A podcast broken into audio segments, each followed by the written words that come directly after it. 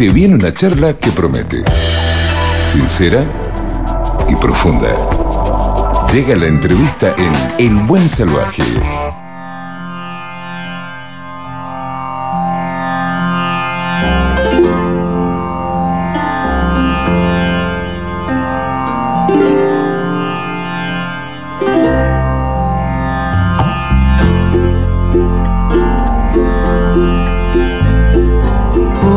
Ojos del amanecer, rojos de tanto esperar, que el océano azul de tu Quien está cantando es Javier Sánchez, eh, músico argentino, ha estado por Mendoza, tiene una historia mendocina. Eh, mañana, mañana si no me equivoco, eh, no, el 14, dentro de dos días, va a salir su nuevo disco Años Luz.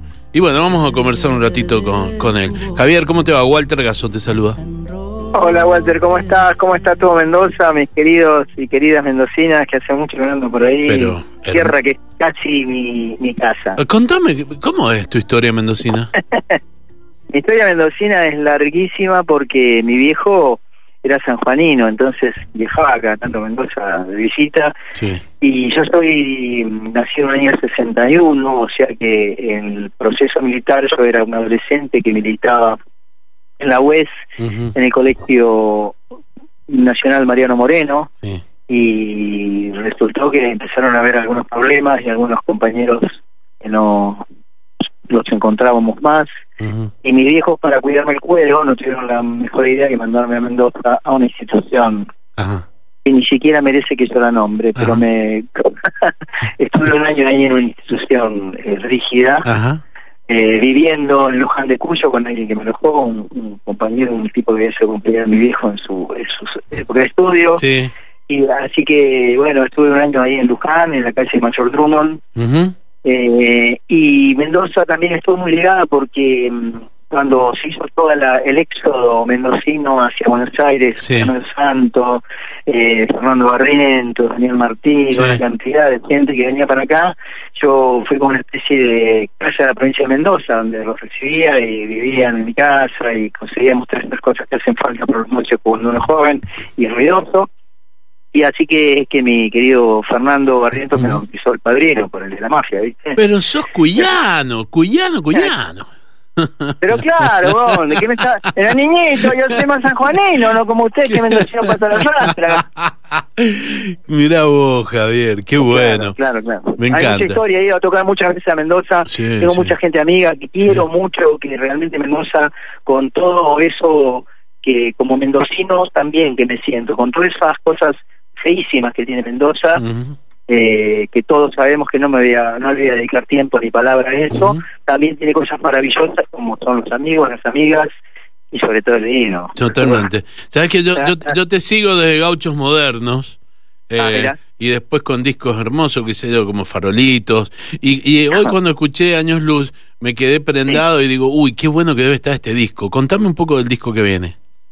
Bueno, el disco que este que viene lo hice yo en mi estudio, en mi propio estudio, después de haber bollado por muchos estudios desde la época que se grababa en 103 cuartos, después en ADAT y después en, en, la- en lo que se llama software ahora, en los multipistas.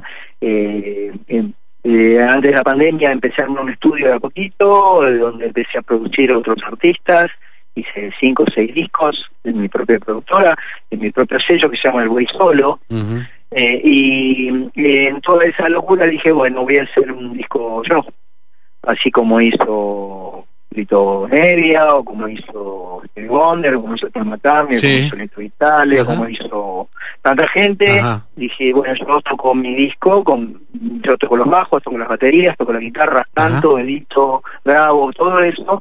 Y así, bueno, fue la idea, porque estaba un poco anquilosado, un poco dormido, un poco enojado con el medio, con otros músicos, con el sistema, y dije, no, estos huevones no me van a ganar a mí, me pongo las pilas. Ajá. Y bueno, acá está este disco dando vueltas. Qué hermoso, qué hermosa historia. ¿Sabes que Recién acabo de hablar, hace 10 minutos atrás, con Juan Carlos Baglietto.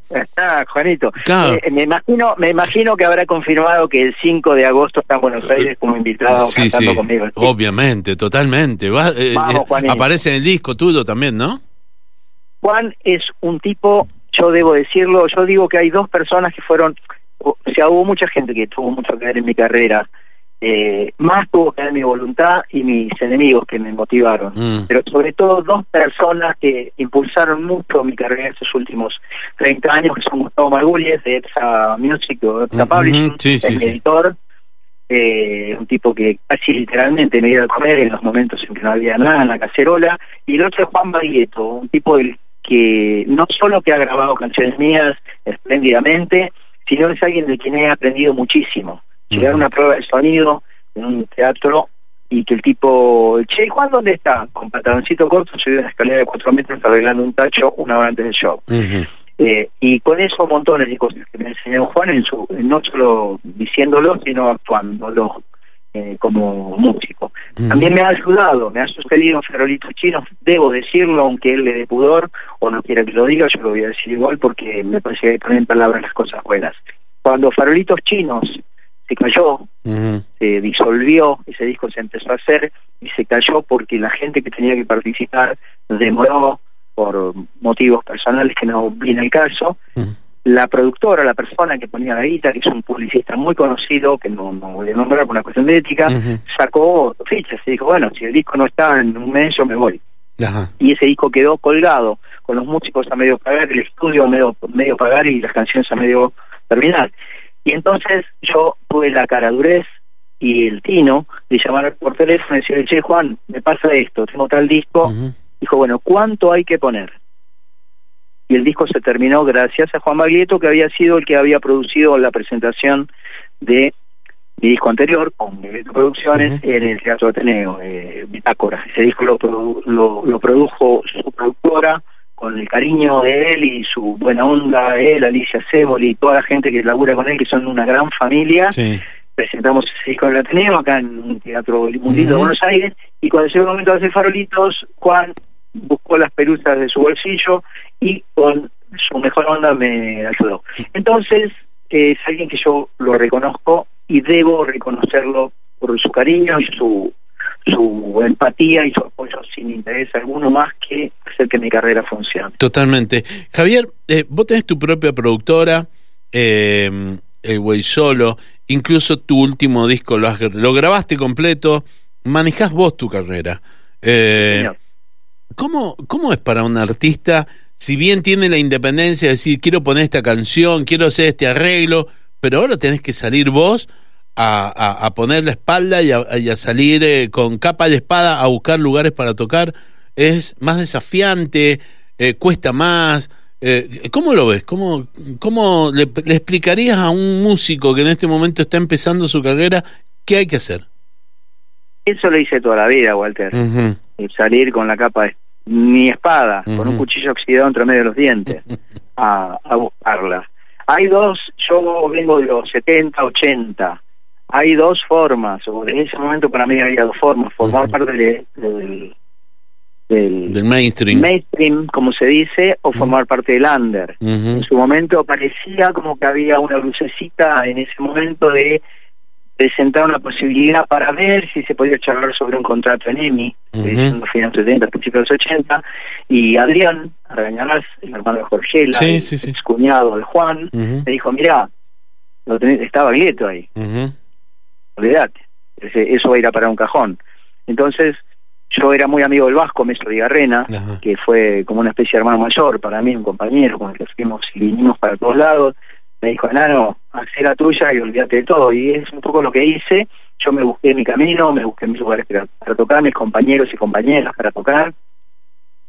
Y la verdad que no me fue del, del todo mal porque eh, cuando hice Gauchos Modernos firmé, firmé un contrato con EPSA cuando ningún sello discográfico ponía un maldito centavo para ningún artista.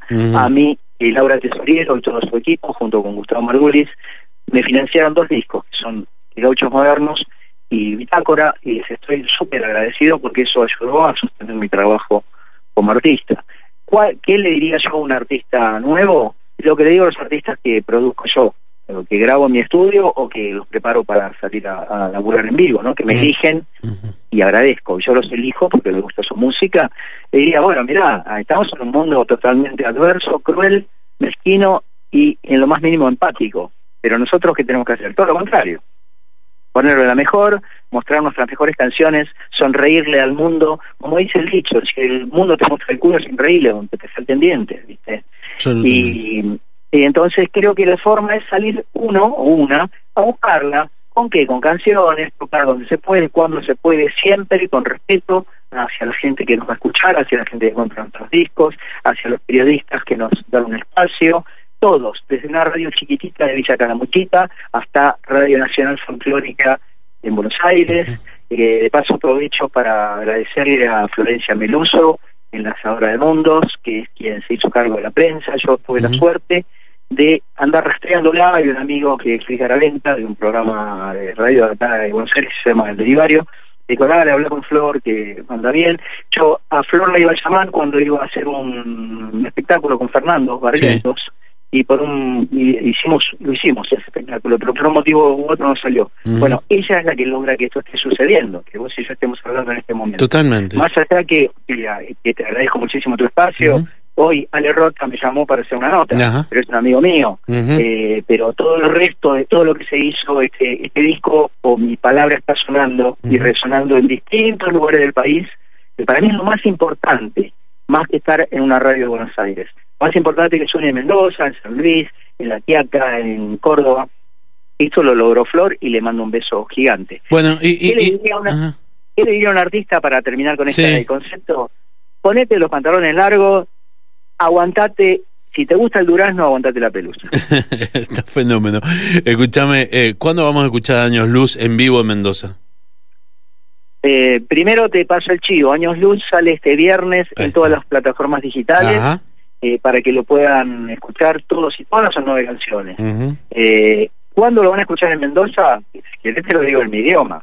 Cuando decidan llevarme a Mendoza. Yo lo hago fácil porque tengo la mitad de mi laburo en la compu. Voy con mi viola, busco un par de músicos en Mendoza y estamos tocando, ¿qué querés, este fin de semana? Avísame y andar haciendo el juego. Está bien. Eh, Javier, ha sido un gusto y un placer enorme conversar con vos y, es un gusto y un placer escuchar tu música, viejo. ¿eh? No, Walter, yo te agradezco muchísimo a vos el espacio mm. eh, y nuevamente mando un abrazo muy grande no me voy a poner a nombrarlos porque son muchos, a todos los amigos y amigas de Mendoza, a los buenos, a los otros ni un vaso de agua. Abrazo grande, que la pases bonito. Chau, chau. Vamos arriba.